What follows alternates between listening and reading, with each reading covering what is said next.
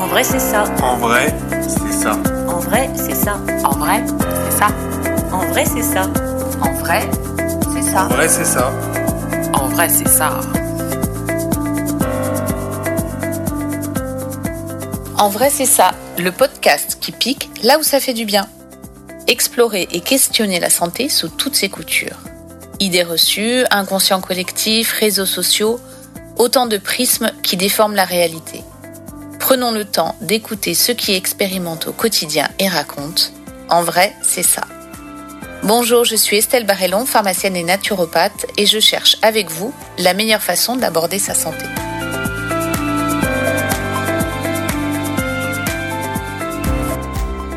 Bienvenue sur cet épisode consacré aux risques psychosociaux au travail.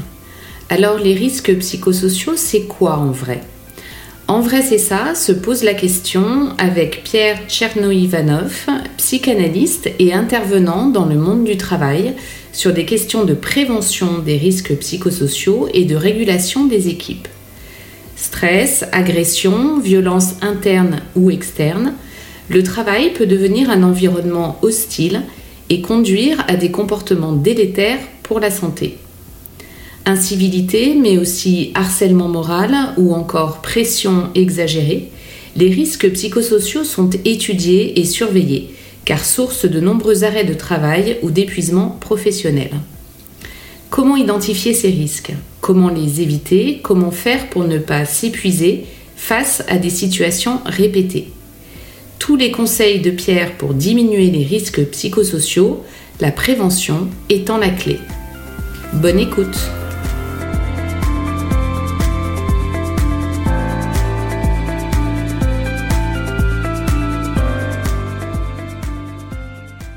Bonjour Pierre, comment ça va aujourd'hui? Ça va, merci, merci. Alors, on va peut-être commencer cet épisode avec euh, une définition, ta définition des risques psychosociaux pour éclairer nos auditeurs et nos auditrices. Oui, bien sûr.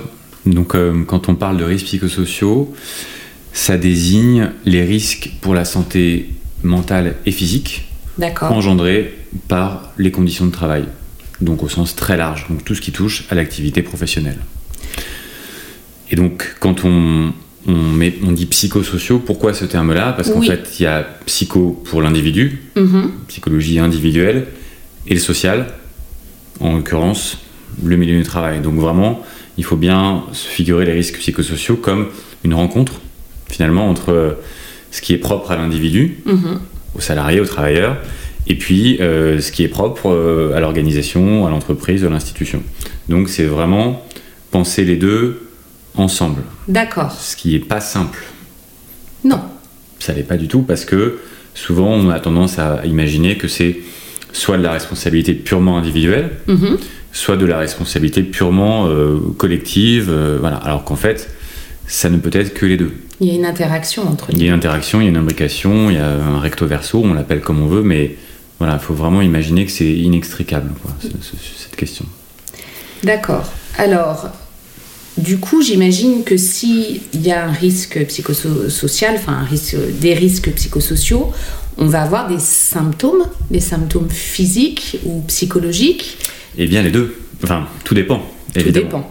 Euh, donc, en général, pour euh, essayer de, séparer un peu des choses, au moins intellectuellement ou au moins euh, quand on essaie de, diagnostiquer ce qui se passe, en général, on a quatre manières de, de poser le diagnostic, quatre regards. D'accord. Le premier, c'est qu'on va regarder les dimensions euh, cognitives chez l'individu. Uh-huh. Est-ce qu'il oublie euh, Est-ce qu'il est euh, en retard Est-ce qu'il a des pertes de mémoire Des pertes de concentration? Par exemple, moi, quand je suis débordé, je perds mes clés. Oui, un classique. Un classique.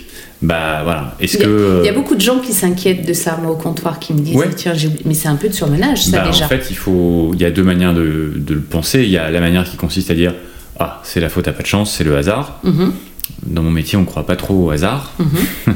Donc, en fait, on se dit qu'il y a peut-être quelque chose d'autre. Ça parle, ça signifie quelque chose. Ça ne veut pas dire que c'est grave. Attention, faut pas non plus, euh, pas parce que j'oublie mes clés que tout de suite je, suis en burn-out. On va en reparler après du burn-out. Mais donc voilà, donc c'est les, les, les, les, petits changements, les petits troubles cognitifs relativement légers. Premier point. Deuxième axe, c'est euh, les dimensions émotionnelles. Mhm. Est-ce que je flambe émotionnellement? Est-ce que si, on va dire, j'ai 1, 2, 3, 4, 5, 6, 7, 8, 9, 10, si je fais une cotation comme ça, est-ce que j'arrive à me limiter? Est-ce que j'arrive à me contenir dans les interactions avec mes collègues, avec mon supérieur? Est-ce que quand j'arrive chez moi, je suis soupolé et je suis à 8, 9, 10 tout de suite dès que je rentre? Donc voilà, est-ce que j'arrive un peu à, contenir, à me contenir émotionnellement? D'accord, ça c'est un bon moyen. De... Ouais, ouais, ça c'est un bon. Ouais, ça parle ça en général. Oui, tout à fait. Le troisième axe, on va dire, c'est les dimensions comportementales. Est-ce que euh, je suis euh, dans des stratégies de fuite? Est-ce que j'évite mes collègues? Est-ce que euh, j'évite mon supérieur? Est-ce mhm. que j'évite d'aller à la cantine parce que l'ambiance dans mon équipe est délétère, donc je fuis? Est-ce que je me mets à être tout d'un coup à développer des pratiques un peu addictives? Hmm. Là, on commence déjà à glisser quelque chose qui est un peu plus. Est-ce que je constate que je fume plus davantage? D'accord. Est-ce que je bois plus d'alcool? Bon, mm-hmm. voilà. Donc là, on, est, on commence à être un peu sur des choses qui, qui commencent à tendre vers quelque chose d'un peu moins. d'un peu questionnant. Et puis, quatrième point, c'est les dimensions euh, physiologiques et somatiques. D'accord. La somatisation, hein, c'est quand on a un, un, conflit interne, un conflit psychique qui se traduit physiquement par quelque chose. Il m'arrive quelque chose dans la vie de factuel qui est douloureux qui m'est difficile, boum, je me bloque le dos, mm. boum, je migraine, boum, je ne dors plus, mm, voilà. Donc euh, voilà, c'est la somatisation. Et pareil, on peut dire c'est la faute à hum, pas de chance, au, mm-hmm. vent, dominant, ou pas. Moi, je, préfère dire ou pas, parce que quand bien même ce serait la faute des vents dominants, j'en apprends quand même à m'interroger sur mon fonctionnement et comment je suis plus ou moins bien réceptif à mon environnement de travail. Donc ça fait progresser de, se poser la question. Donc devant tout, on va dire, toute perturbation, il faut commencer à se questionner. Alors il faut, il faut se, commencer à se questionner pour soi-même et pour les autres quand on est dans un environnement de travail avec des collègues ou que soi-même éventuellement on encadre des gens, quand il y a un changement ça. qui commence un peu à durer. C'est-à-dire au bout de quelques semaines, si on voit qu'il y a quelque chose qui, s'ancre chez la personne, bah c'est là où on commence à dire qu'il y a peut-être quelque chose, il y a peut-être un sujet. Sachant que là, on parle des signaux faibles ou des symptômes individuels, mm-hmm. mais souvent, il y a des symptômes collectifs ah. dans les équipes. D'accord. Ça veut dire que, par exemple, euh, il peut y avoir euh, tout d'un coup une équipe qui devient très agressive. Tous ou une grosse majorité comme ça, en, quelques temps, ça change, il y a de l'agressivité, il y a des passages à l'acte verbaux, voire physiques. Donc, donc ça, on peut le penser de deux manières. Soit euh, ce sont des symptômes euh, de quelque chose qui ne va pas dans l'équipe, mm-hmm. donc les risques psychosociaux euh, sont à loi, en tout cas on peut se questionner. Soit ça va être soi-même un facteur qui va engendrer d'autres manifestations plus lourdes, type euh, des démissions, euh, des choses comme ça. Des départs en cascade. Des départs en cascade, des, turnovers, comme on dit, qui s'accélèrent tout d'un coup. D'accord. Euh, bon, c'est jamais complètement hasard, sauf là, il y a à pondérer parce que la crise sanitaire a quand même rebattu les cartes de tout un tas de choses dans le marché du travail, donc il y a des phénomènes structurels de glissement, mais ça c'est un peu autre chose. En tout cas, dans mon équipe, si je vois que bah, tout d'un coup, autour de moi, tout le monde s'en va en l'espace de 3-4 mois, quelque chose qui, qui traîne. Ouais, il y a quelque chose dans l'air. C'est pas complètement un hasard. D'accord. Donc, on peut traverser des épisodes où on est un petit peu plus fragile. Si ça ne dure pas, bon, ça peut être mm. parce qu'on est fatigué. Ça. Si ça commence à s'installer dans le temps, qu'on commence à voir que l'équipe, euh, tout le monde se met à avoir un peu les mêmes comportements, on s'interroge. Ouais, c'est ça. Il faut vraiment bien différencier ce qui est l'ordre d'une forme d'adrénaline ou d'un passage voilà, pendant deux semaines, on est un peu dans le jus parce oui, que deadline, euh, quelque chose, quelque chose à faire, à finir, à rendre, un congrès à organiser, un dossier à rendre, je sais pas. Bon, ok. Mais si hmm. en fait ça devient chronique, bah là il y a quelque chose d'un peu plus structurel qui est en train de travailler quelque part. D'accord.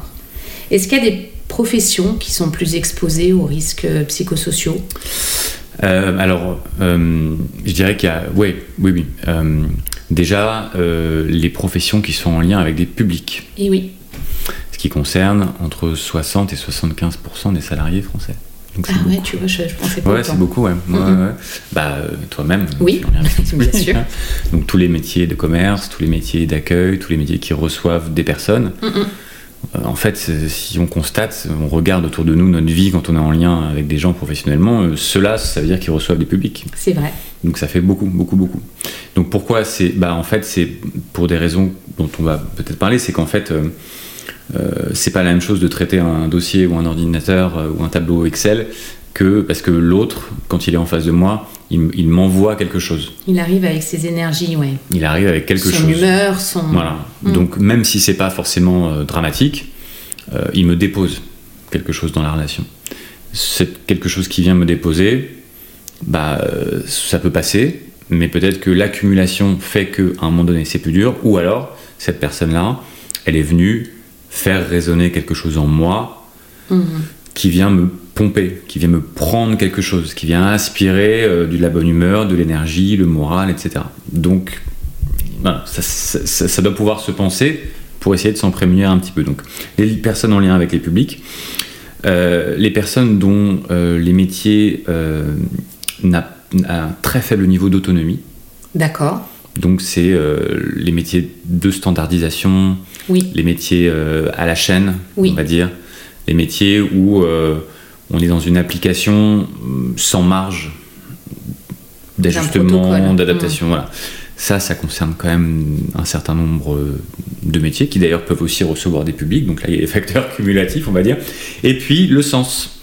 Parce qu'en ah, fait, c'est le, sens. le sens au travail. En fait, c'est euh, euh, c'est beaucoup plus facile de mettre un surplus, un supplément d'âme dans son activité quand on y voit du sens quand on y voit du sens ou quand on ressent qu'il y a quelque chose qui nous parle dans ce que l'on fait au quotidien. Donc si on n'a pas, eh bien, je peux justement me réduire à une forme d'automate. Je fais. Comme un robot. Voilà. Mais c'est comme dire euh, bonjour ou bonjour. Mais c'est pas la même chose. Bien sûr. On y trouve autre chose en fait quand on, quand on a. Donc c'est plus facile de se mettre en mouvement.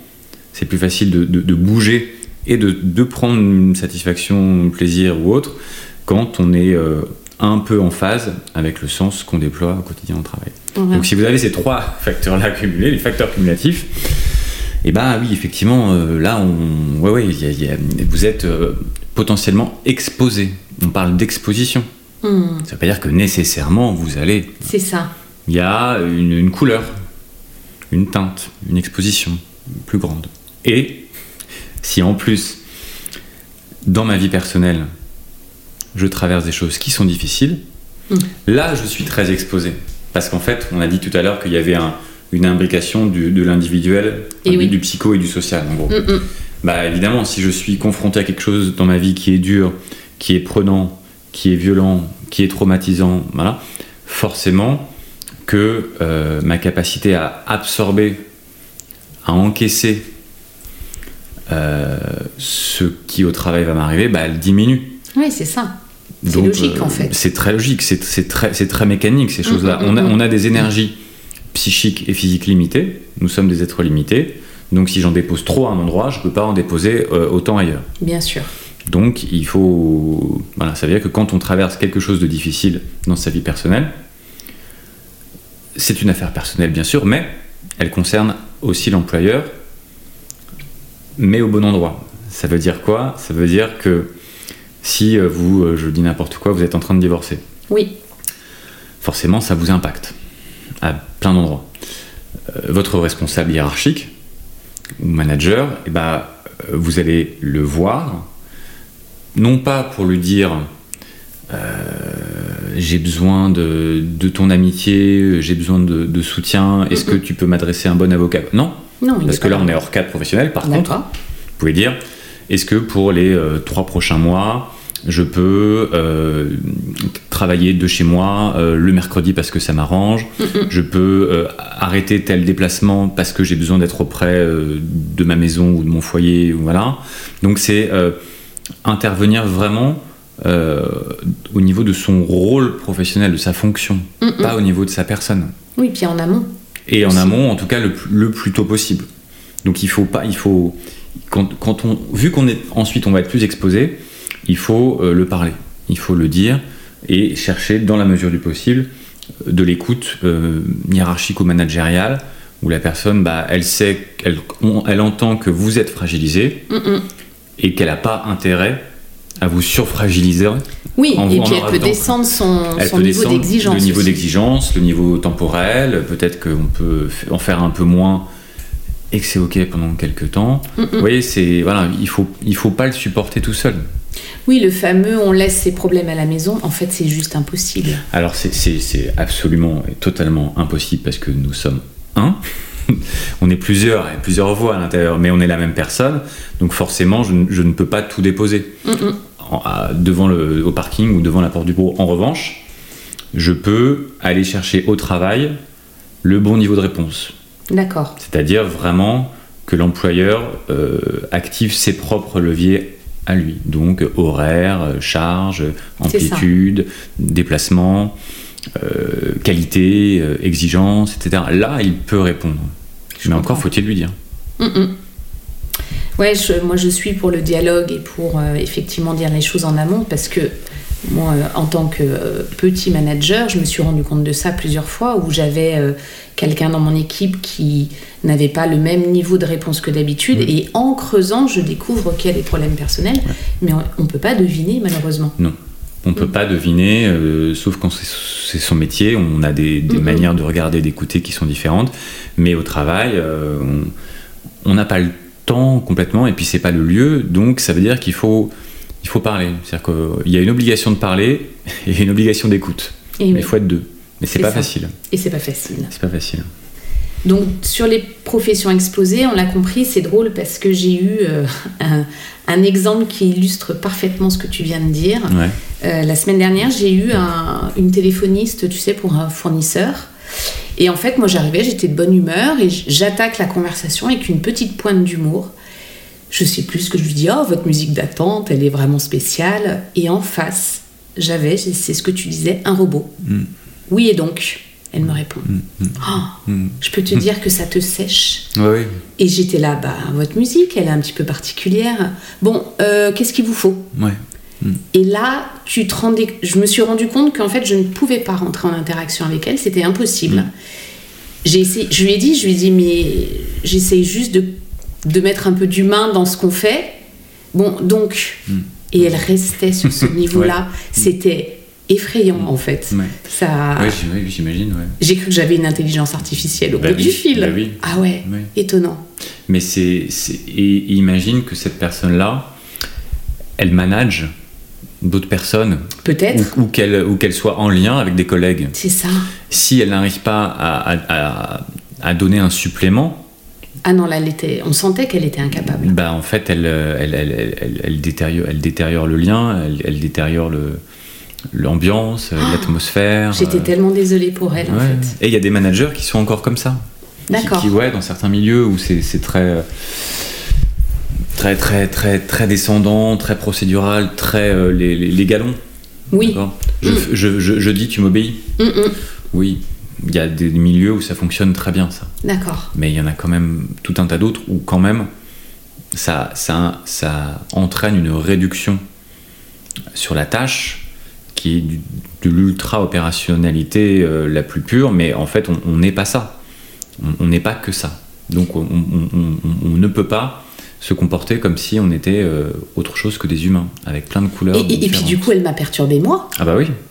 Tu vois, j'ai raccroché. Bah J'étais. Euh, oh, ça m'a attristé en fait vraiment mm. quoi de, de, me dire que voilà on c'est vrai que c'est pénible ces coups de téléphone et, pour les uns et pour les autres mais justement on essaye d'apporter un petit peu de, mm. de vie mm.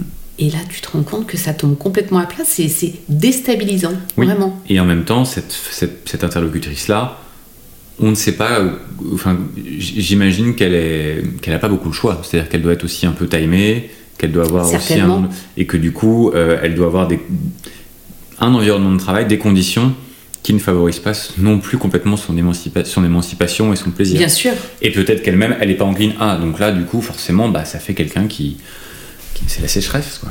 oui, c'est ça. C'est sec, c'est aride. Sec. c'est aride. Ouais. Mm. Bon. Euh, j'aimerais bien qu'on dise un, mot, parce que bah, évidemment, ça me tient à cœur en ce moment, euh, sur les soignants. Mm. Est-ce qu'il y a des risques psychosociaux particuliers pour cette population? Oui, alors bah, il y, a, des choses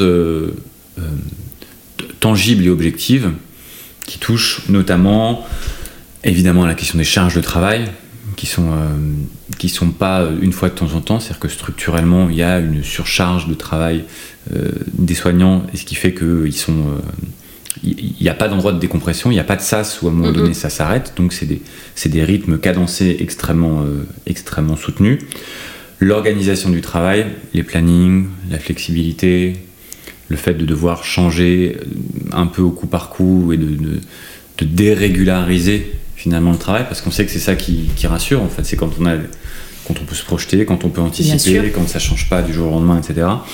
Et puis bon, bah il y a évidemment chez les soignants deux autres dimensions qui sont euh, essentielles et euh, euh, je ne saurais pas dire si elles sont plus importantes, mais elles sont, elles sont là. Elles sont là, elles sont incontournables. Le premier, c'est évidemment les dimensions symboliques ou immatérielles. Donc, quand on parle de dimensions symboliques ou immatérielles, c'est la reconnaissance, c'est la valorisation, c'est le niveau d'autonomie, mhm. c'est le fait de, de se sentir quelque part soutenu euh, par la verticalité de l'organisation. Ça veut dire quoi? Ça veut dire que on n'en fait pas des simples exécutants. Si à un moment donné vous ne faites qu'exécuter et que quelque part vous n'avez pas de retour et de reconnaissance de, votre, de vos supérieurs, de votre hiérarchie, ben, à un moment donné, euh, il y, a quelque chose qui manque. Et c'est dans ces. Euh, si vous voulez, la, la reconnaissance, c'est l'autre. quoi. C'est ça. c'est l'autre qui m'accorde la reconnaissance. Bien sûr. Je peux m'accorder toute la reconnaissance à moi-même, toute la gratitude, tout ce que je veux. Si à un moment donné, euh, dans les yeux de l'autre ou dans les paroles, c'est encore mieux, il n'y a pas quelqu'un qui euh, remercie, qui félicite, qui encourage, qui euh, évalue et valorise, bah, ça, ça, ne se recharge pas en fait. La reconnaissance, ça permet de, de, recharger, de recharger quelque chose de, l'amour propre, de l'estime de soi, de la confiance, qui sont en fait des, qualités euh, essentielles pour travailler. Sauf à robotiser. C'est ça. Mais quand on est soignant, si on robotise, on n'est plus dans le lien.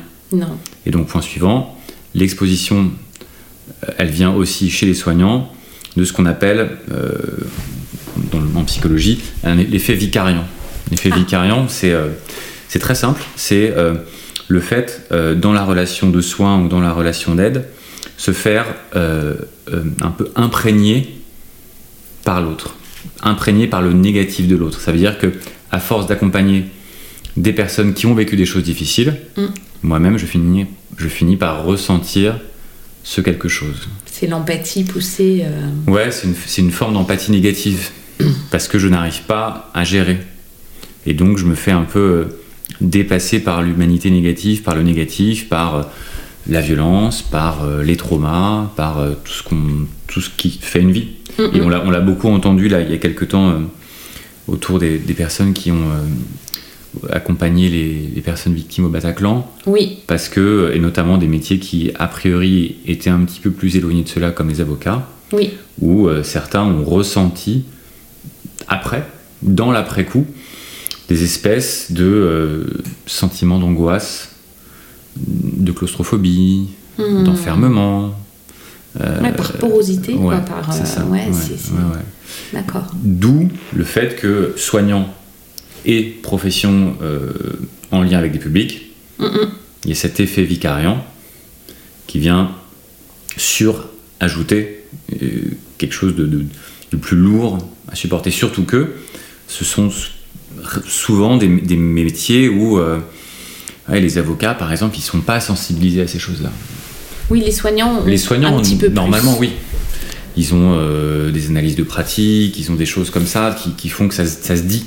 Et puis on apprend aussi à mettre la bonne distance. Ouais, c'est ça. Mm. Mm. Euh, moi, dans mon métier, évidemment que je suis conscient de tout ça. Ça veut pas dire que je peux pas me laisser avoir, mais au moins je, le sais. Donc je peux travailler avec. Tandis que quand on est dans une profession où a priori ce n'est pas euh, dans la culture professionnelle, on va dire, et eh ben, on se retrouve, on ramène ça à la maison, et puis ben, on le décharge comme on peut, souvent au mauvais endroit. C'est ça. D'accord, l'effet vicariant, bah écoute, euh, je, ne le connaissais pas celui-ci, je, l'ajoute. dans mes connaissances.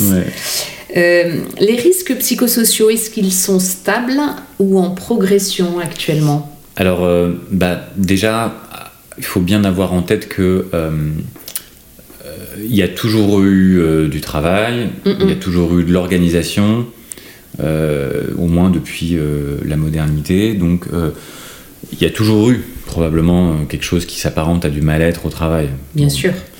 Euh, on en parle euh, vraiment depuis une vingtaine d'années en France. Mhm. c'est très tardif. nous, nos, premiers accords nationaux interprofessionnels, ils datent de 2008, donc c'est avant-hier, ça fait 15 ans. Mhm. Et 2013 dans la fonction publique, donc ça fait même pas 10 ans, 9 mhm. ans, 10 ans. Euh, là où les Scandinaves, par exemple, ont, euh, fait ça il y a une 50 ans ou 40 ans. Nous, on a, on a un peu démarré tard. Donc, ça veut dire qu'on a mesuré tout ça depuis pas très longtemps. Euh, néanmoins, toutes les études, toutes les enquêtes, alors tout dépend comment on calcule, c'est assez compliqué. Je ne serai pas le meilleur pour en parler, mais tout montre que oui, ça augmente. Ça augmente. Voilà. Donc euh, c'est relativement unanime.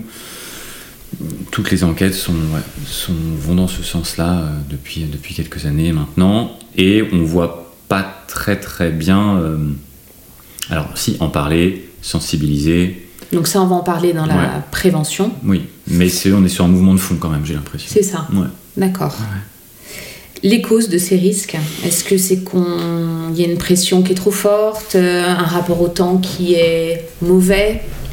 Ouais, il y, a, y, y, en a, y en a beaucoup. On peut vraiment euh, aller euh, assez, assez, loin dans l'analyse de la causalité de tout ça, parce que effectivement, il y a une dimension charge de travail, intensification, exécution qui effectivement qui, qui touche à une forme de, pressurisation. Donc effectivement, on est, on est acculé.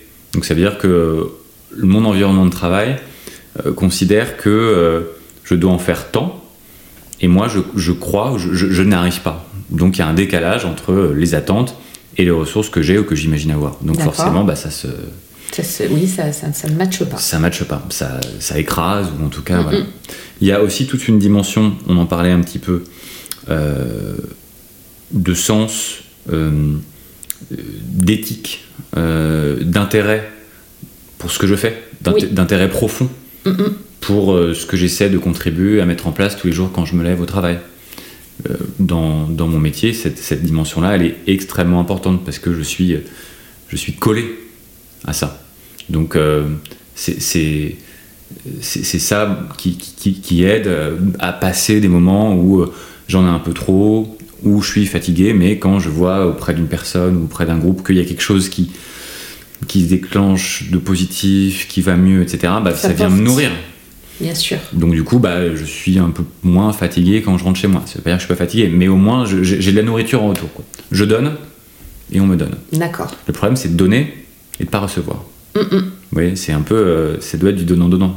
Et très souvent, je donne, je donne, je donne, euh, je passe ma journée à donner pour quelque chose qui ne m'intéresse pas, mm. avec des cadencements et des, temps d'exécution extrêmement réduits, et avec un management, parce que ça c'est extrêmement important, ne vient pas jouer son rôle de resécurisation à des endroits où moi je dois l'être. Parce que très mm. souvent on considère, bah, euh, si tu n'y arrives pas, euh, c'est que tu n'es pas capable. Oui, c'est ça.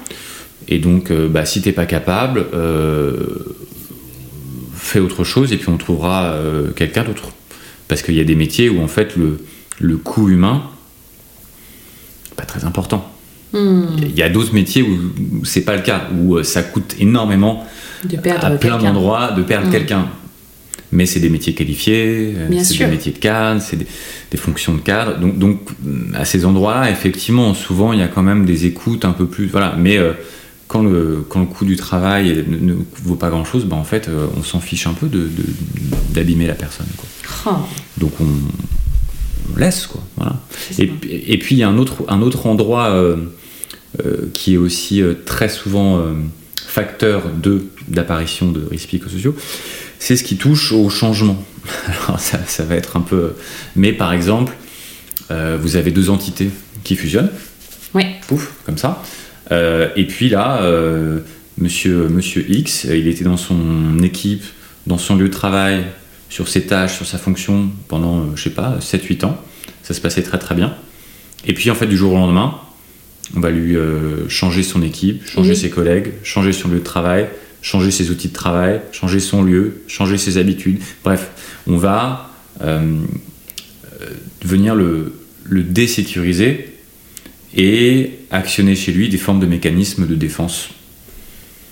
Oui, il est, il est attaqué finalement. Il est attaqué, bien sûr. Il est attaqué. Donc soit bah, il y arrive bien parce que euh, il, voilà, donc ça, il est agile. il, est, il, est, agile, ouais, comme on dit, il est flexible ou agile. Euh, maintenant, on va dire résilient, puisque c'est un mot très à la mode, qui a beaucoup de sens par ailleurs, mais il est tellement utilisé que ça, ça en devient un peu. Bon. Mais donc, du coup, on, va le. Voilà. Donc, soit il va s'en sortir, soit il va mettre euh, trois mois à reposer, et soit bah, il va pas du tout y arriver. Et donc, bah là, mise en place de stratégies de défense, symptômes, tout, tout ce qu'on veut. Donc, un changement d'ampleur, mm. ça se pense à l'avance. C'est-à-dire qu'il faut euh, imaginer qu'il va y avoir de la transformation, on va changer euh, euh, les fiches de poste, les nouvelles organigrammes, tout ce qu'on veut, mais en dessous, il y a des transitions. Voilà. L'organisation se transforme, les personnes transitent, c'est-à-dire qu'elles doivent aller d'un endroit à l'autre en passant par tout un tas de mouvements intérieurs mm-hmm. qu'il faut essayer d'entendre et d'accompagner. Sans quoi, bah, euh, oui, on, active des mouvements euh, souvent défensifs et qui, font perdre de la, de la, de la de l'efficacité, voilà, de l'investissement à la, à la, tâche. Et donc, bah, tout le monde y perd. Mais euh, du coup, quels, quels, vont être les outils des entreprises pour prévenir tous ces risques? Qu'est-ce qu'elles déploient, les entreprises? Alors, bah, depuis 2001, toutes les entreprises ont un, un DURP, donc c'est un document unique d'évaluation des risques, des risques professionnels pardon, dans lequel les risques psychosociaux sont intégrés. D'accord. Ça, c'est sur le papier. Puis c'est un document. Oui. Et puis dans les faits, tout le monde doit le faire, mais il n'y a qu'une entreprise sur deux qui le fait. Donc, voilà. Non, le, le, le, le vrai bon outil, c'est euh, d'en faire un objet de discussion collectif, mm-hmm. managérial, institutionnel, c'est-à-dire euh, pas que les RH, c'est pas que les directions des ressources humaines qui doivent se préoccuper des risques psychosociaux. C'est tout le monde. Bah oui, puisqu'on, ça peut être partout. Donc il faut que ce soit vraiment, euh, euh, voilà, il, faut vraiment casser le tabou. C'est-à-dire quelque chose d'encore un peu tabou, notamment dans, dans certains euh, milieu professionnel où euh, on, se tait, oh non, ben non, mais lui, il était de toute manière, il n'allait pas bien. Euh, hmm. On trouve un peu des, stratégies De, contournement ou d'évitement. Mais en fait, il faut, il faut vraiment parler. Donc, formation. Formation, c'est intéressant parce que ça permet d'être en amont. Mm-hmm. Moi, très souvent, on m'appelle quand il y a déjà eu trois burn-out et. et oui, c'est ça. Donc là, bah, on va en parler du burn-out après, mais c'est trop tard. Donc vraiment anticiper, prévenir, former. Euh, le CSE ou les instances de, représentation du personnel peuvent aussi avoir un rôle là-dedans, c'est-à-dire elles-mêmes se former un petit peu sur ces sujets-là, non pas pour devenir les super psys euh, de l'organisation parce que ça ne marche pas, mais au moins voilà avoir euh, une écoute un peu particulière, d'être capable d'entendre quand il y a quelqu'un qui est dans ce cas-là, passer le relais auprès de la direction qui elle, voilà, qui ne l'a pas forcément vu. Donc voilà, c'est vraiment euh, il, faut, il, faut, il faut que ça se discute. Voilà, c'est vraiment, le, je dirais, le seul moyen. Donc ça veut dire qu'il faut le faire, euh, pas en temps de crise. Et eh oui. Mais en temps euh, quand, ça va. Voilà, parce que on, élève le, seuil de sensibilité, de conscience, puis on, casse un peu les tabous et les silences avec ça. Et en fait, ça devient un objet de discussion comme le plan d'action, voilà, ou le planning, machin, ou en fait, non, c'est voilà, ça peut être là, on en discute, euh, c'est pas grave, euh, voilà, parce que c'est pas, pas forcément grave. Parfois, parfois, il faut pas grand chose. Alors, je reviens euh, sur, les, sur les soignants, je pense que c'est peut-être ce qui a manqué. C'est-à-dire qu'on a traversé une énorme crise qui a duré deux ans. Mm. Et il n'y a pas eu cette phase de réflexion derrière pour dire bon, ok, on a vécu ça, comment on fait pour les prochaines fois mm. Aucun débrief, mm. aucun, aucune stratégie pour le futur pour aborder de mm. nouvelles crises. Enfin, moi je parle en tant que pharmacienne, rien n'a été prévu s'il y a à nouveau une épidémie, s'il y a à nouveau. Euh, et ça, je pense que ça crée de l'insécurité aussi. Et puis c'est, on n'en fait pas quelque chose d'apprenant. C'est ça. Individuellement et collectivement. On met la poussière sous le tapis. Ouais. Allez, on a passé celle-là. Ouais. Donc elle, ressortira par, euh, par un autre côté. Forcément. Et, puis on voit bien que les métiers du soin et de la santé sont quand même déjà pas très en forme. On a du mal à recruter, une crise des vocations. Enfin, je, je veux dire, c'est c'est pas en faisant comme si que qu'on va changer euh, quelque chose du mouvement qui est en train de se s'ancrer de manière malheureusement. Oui, et puis la crise l'a vraiment encore renforcé cet effet. Mais, mais par ailleurs, dans l'éducation nationale, il y a des choses similaires. La même chose. On pousse devant. Mm, mm, c'est ça. On s'arrête pas pour dire bon, ok. Non, c'est-à-dire qu'on pense, on, fait des, on ajuste, c'est-à-dire qu'éventuellement on peut donner euh, un peu un peu de sous en plus, on peut ça. mais c'est sans doute mieux que rien, mais c'est pas suffisant non, c'est surtout la reconnaissance que les gens cherchent. Ouais, ouais. Mm. ouais, De la reconnaissance, euh, de la, un peu d'autonomie, euh, la capacité d'activer des, du dialogue avec le haut. Mm, mm. Le pire, c'est quand le haut et le bas, si je puis dire, entre la stratégie et l'opérationnel, pour le dire vite, ne se, ne se parlent pas. Ça, cristallise des, des, choses qui sont ensuite très très dures à récupérer, à remettre en place. Il y a, des, y a des, mauvaises radicalisations. C'est ça de manière, eux, ils, n'entendent rien, et en bas, de manière, ils sont pas compétents. C'est ça. Ou ils bossent pas assez. C'est le dialogue de sourds. Ouais. Donc, euh, bah oui, c'est, ça, ne peut pas marcher. ça ne peut pas marcher. Donc, effectivement, si toutes ces choses ne sont pas mises en place, le risque, euh, un des risques les plus courants, un des risques psychosociaux les plus courants, bah, on le connaît tous, c'est le burn-out qui fait très peur à tout le monde. Euh, est-ce qu'on peut en parler un petit peu? Est-ce que tu peux nous donner les signes d'appel? Ouais. Oui, oui. Euh, alors déjà, il, faut en parler parce que euh, l'Organisation mondiale de la santé, il y a 2-3 ans, avait sorti un chiffre édifiant. Elle avait dit qu'il y a 10% de la population active mondiale qui a fait ou fera. D'accord, oui. Donc 1 sur 10. Oui, ça pose déjà ça, voilà. Alors, c'est inégal sans doute selon les endroits, etc. Mm-hmm. Mais enfin, voilà, 10% c'est beaucoup. Donc, euh, donc il faut en parler. Euh, on, a souvent euh, tendance à, amalgamer un peu les choses, c'est-à-dire il y, a, y a un risque psychosocial, donc il y a un burn-out. Non, j'imagine qu'il y a des, ça. des, étapes, des, des, marges d'escalier. Pour... Il y a des marges d'escalier, mais, mais, très souvent, il y a encore une espèce de, un peu de confusion, aussi parce qu'on en parle beaucoup, donc c'est très bien. Et qu'on est dans une grande culture de la simplification. Et qu'on simplifie un peu toutes les choses, et bon, parfois c'est utile, mais parfois ça montre aussi les limites. Donc le burn-out, c'est euh, c'est un syndrome d'épuisement professionnel. D'accord. C'est un syndrome transitoire, ça veut dire qu'il y a un début et une fin. Ça, c'est bien de le redire. normalement, on en sort. Par contre, là où il faut vraiment être très, très euh, conscient, si je puis dire, c'est que quand on fait un burn-out, ça veut dire qu'on est passé au préalable par tout un tas d'étapes que j'évoquais tout à l'heure hein, sur dimension cognitive, émotionnelle, euh, comportementale et somatique. Ça veut dire que on les a déjà éprouvées. C'est ça. On a déjà éprouvé le fait de ne pas arriver à gérer ses émotions. On a déjà euh, euh, eu des problèmes de sommeil associés à son travail, on a déjà euh, agressé ses collègues. Et il se trouve que, bah, en fait, à la fin, on rencontre, un peu comme une espèce de, de, couronnement, si je puis dire, ce, ce syndrome d'épuisement professionnel qui est le burn-out. Alors, on a, il y, a trois manifestations clés, on va dire, trois types de manifestations clés qui peuvent le, le, le, le définir c'est en tout cas le délimiter, c'est d'une part bah, l'épuisement émotionnel. Ok.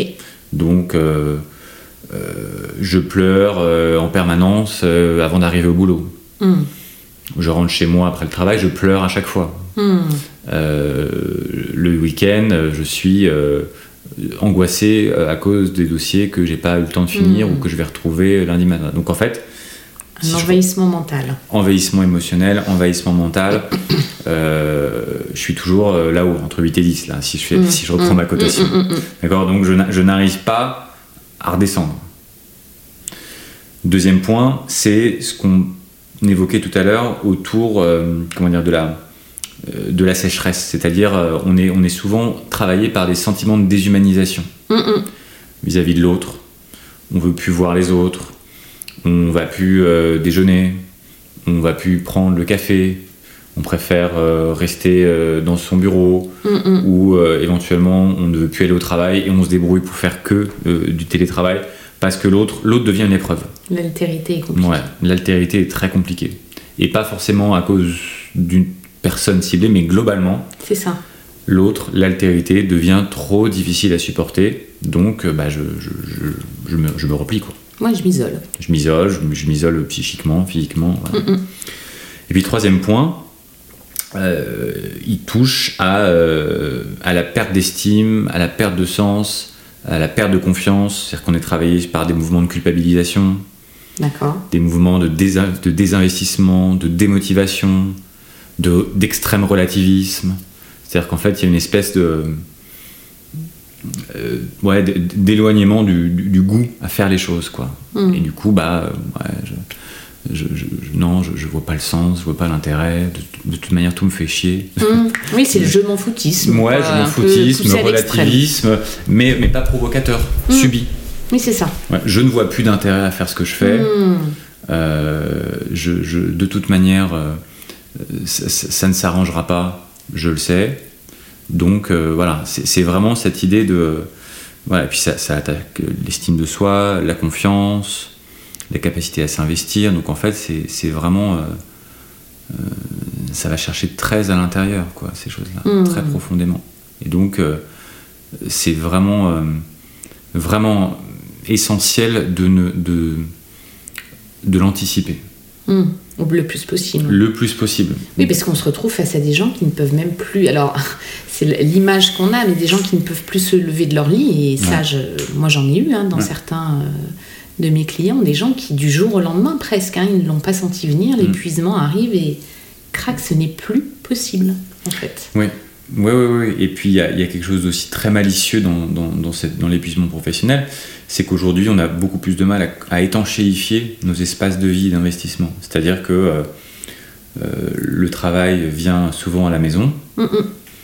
Euh, l'inverse peut être vrai aussi, mais moins. Et donc en fait, les espaces qui sont des espaces ressources ou de repos, ou de plaisir, ou de légèreté, ou d'humour, ou euh, d'amour, ou voilà, et ben en fait, tout cela, très souvent, il, il, se, il, diminue parce que euh, on travaille de plus en plus, y compris chez soi, hmm. que tous les outils numériques qui sont de merveilleux outils, mais quand même, ça rend les choses pas très très simples cette histoire, parce qu'il y a un envahissement un peu permanent. C'est ça. Voilà. Et donc, bah, euh, j'arrive le lundi au travail, en fait, bah, j'ai pas coupé. J'ai pas ça. coupé. J'ai pas coupé, je me suis pas rechargé. Je me suis pas rechargé. Et donc, du je me suis pas amusé. J'accumule, j'accumule, j'accumule. J'accumule, j'accumule, et puis bah voilà. Donc en fait, c'est une espèce de, course en avant, effrénée. Euh, mm, mm. Et puis et puis on y va. Et puis en plus, c'est euh, ça se voit pas trop ces choses-là. Non. c'est bon, c'est un quart d'heure sur mon ordinateur dimanche soir ou euh, quand les enfants sont couchés ou pendant que tu fais la sieste ou je sais pas. Oui, oui. Sur le moment, ça va. Hein. Mais c'est vraiment.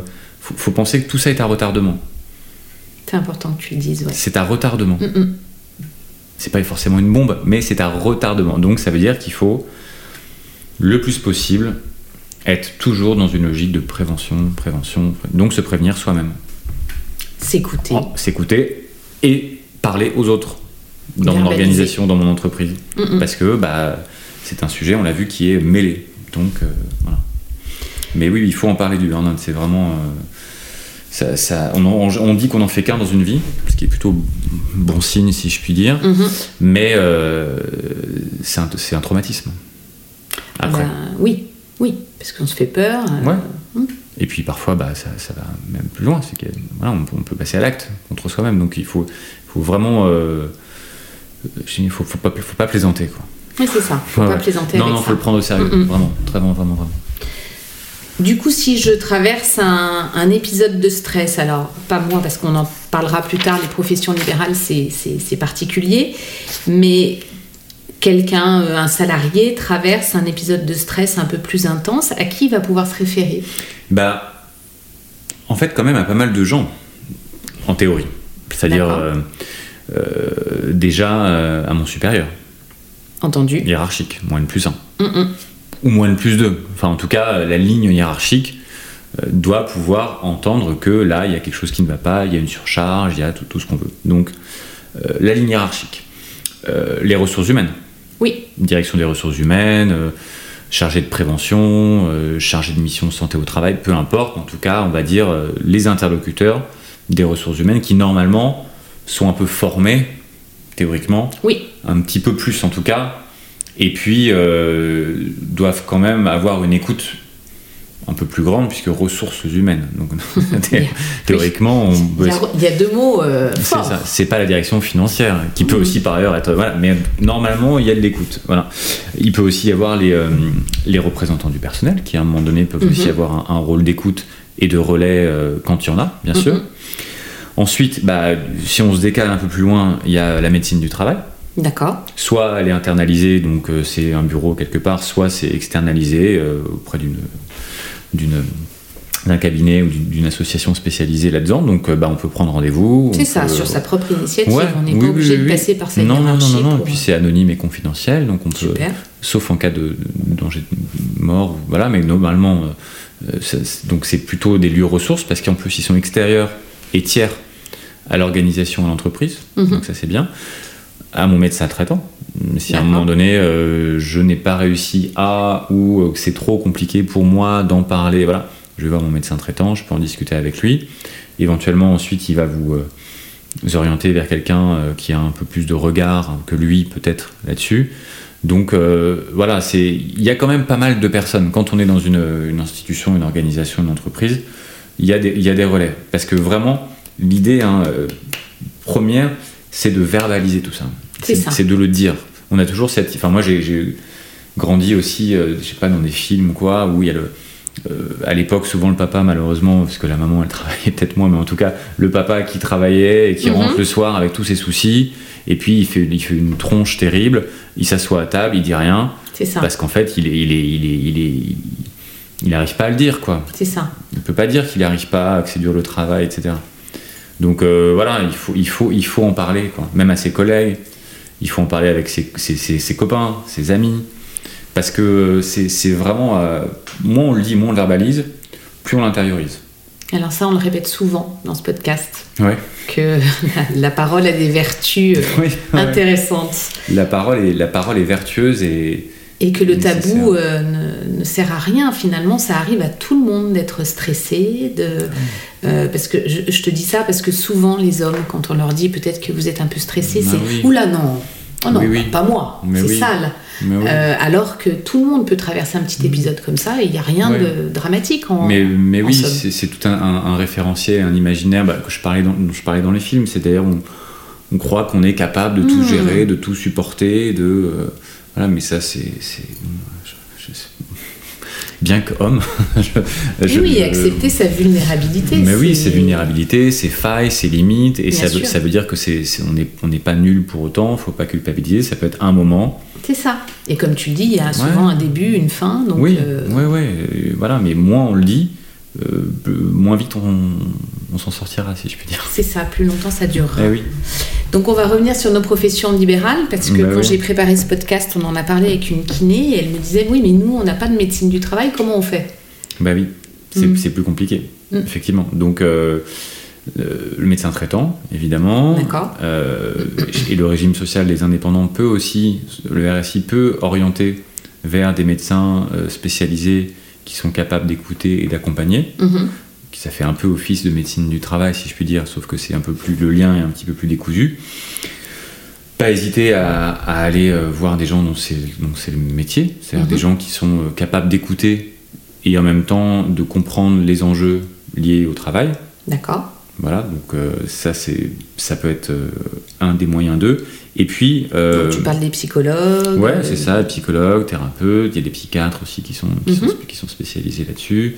Euh, on peut aussi euh, aller voir des gens qui font du, du, conseil un peu individuel là-dessus, sur des coachs par exemple, des gens qui, qui, mhm. font ça aussi bien à, certains endroits parce qu'ils sont capables aussi de renvoyer un miroir à l'autre.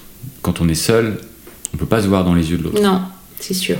Donc on, bah, on bidouille on bidouille, on invente, on pense, et parfois c'est un petit peu trop tard. Donc voilà, et puis euh, les collectifs de pairs, c'est-à-dire vraiment, euh, votre amie kiné sans doute qu'elle est dans une association, ou en tout cas peut-être, ou en tout cas. déjà, on parle beaucoup entre nous, les professionnels de, bien santé. Sûr, ouais on a besoin euh, bah de beaucoup échanger entre nous. Euh, on n'a pas attendu la Sécu pour faire des maisons euh, médicales.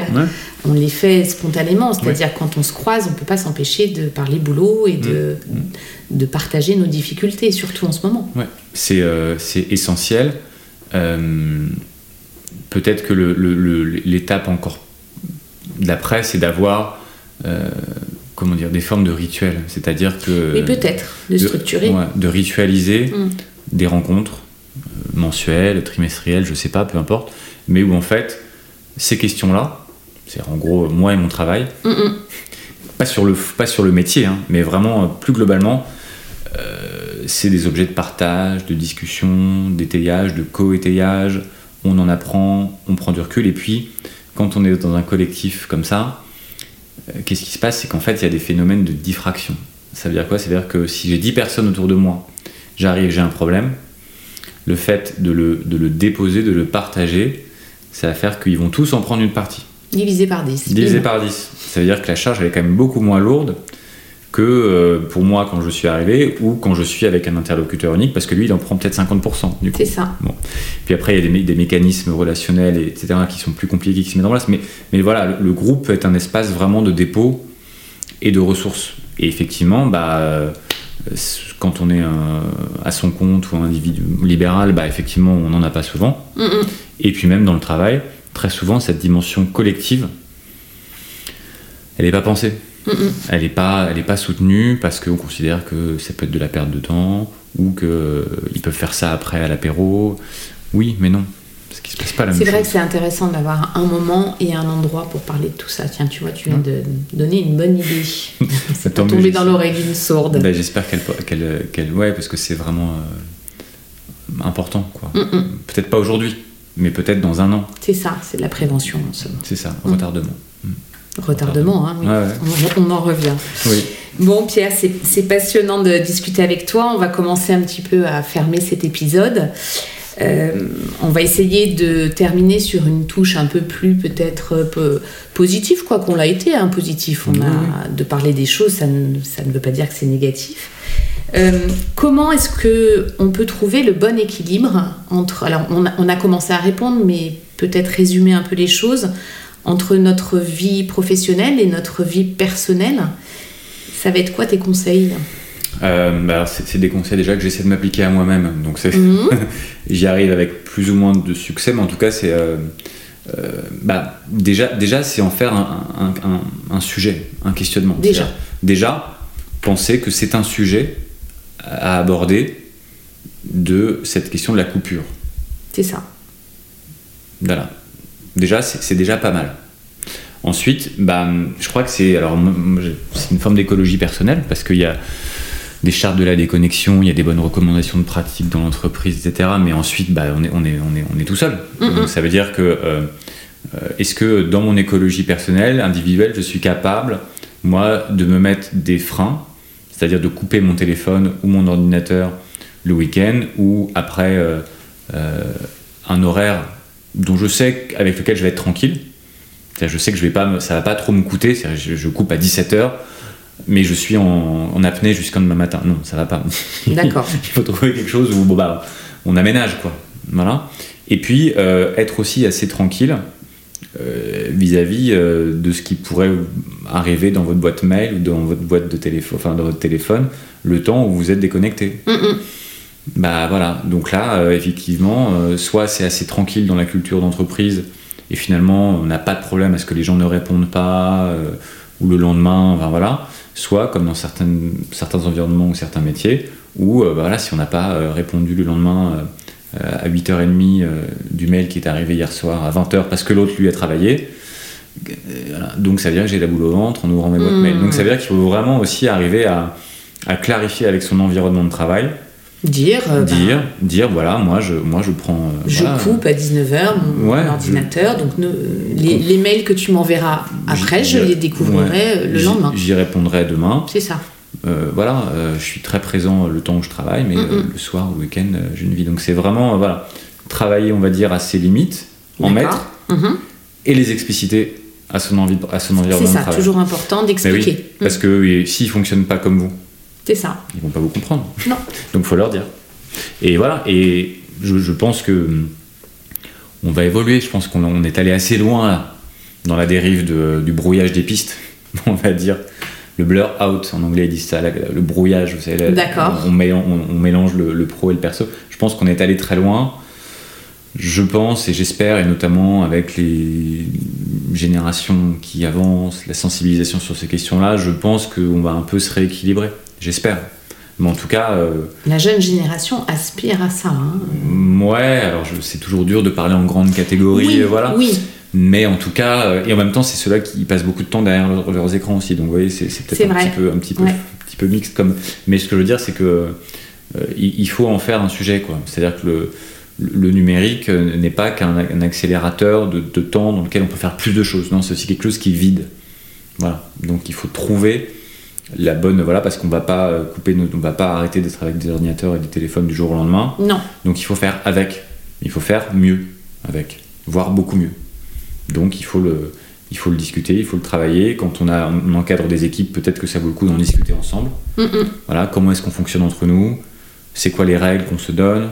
Etc parce que euh, tout le monde en a besoin en fait de ces règles là je veux dire c'est bien sûr. euh, on, y gagne en fait. On y gagne. Donc voilà. En parler clarifier avec soi-même ce qu'on peut, ce qu'on ne peut pas, et, euh, aussi euh, intégrer son conjoint ou sa conjointe à la discussion dans ces cas-là, puisque souvent c'est une affaire de couple aussi, ces histoires maintenant. Oui. Donc euh, voilà. Oui, donc en discuter, ne pas en faire un non-sujet. Hein, non, surtout pas. Non, non. Mais c'est la poussière sur le tapis. C'est ça. Et poser un cadre. Finalement, le cadre est aidant dans ces cas-là. Ah oui, alors pour moi, tout cadre est aidant et structurant. mais oui, oui, en tout cas, poser qui un cadre c'est quoi? C'est un objet de discussion euh, c'est des frontières des limites. C'est une zone. C'est ça. Tant qu'il n'y a pas de zone bah on est souvent à côté quoi. Donc euh, ouais et effectivement je trouve que c'est un, beau sujet de couple en fait parce qu'on est tous pris par ces choses là donc on peut en discuter voilà. Et si le cadre n'est pas à la ligne c'est pas grave. mais, au... moins il y a quelque chose qui existe. Ça, ça devient un objet commun. D'accord. Voilà Bon, super conseil. Mm. Écoute Pierre, c'était, c'était intéressant. Euh, bon, il y a, y a, quelques petites choses dont on n'a pas parlé, mais ça nous permettra de te réinviter. Mais avec plaisir. Et euh, ben, je vais te remercier d'être venu euh, parler avec nous de, des risques psychosociaux, parce qu'on en entend parler, mais finalement parfois c'est un peu obscur pour le grand mm. public. Mm. Donc merci d'être venu nous éclairer. Merci à toi de m'avoir invité. À bientôt Pierre. À bientôt.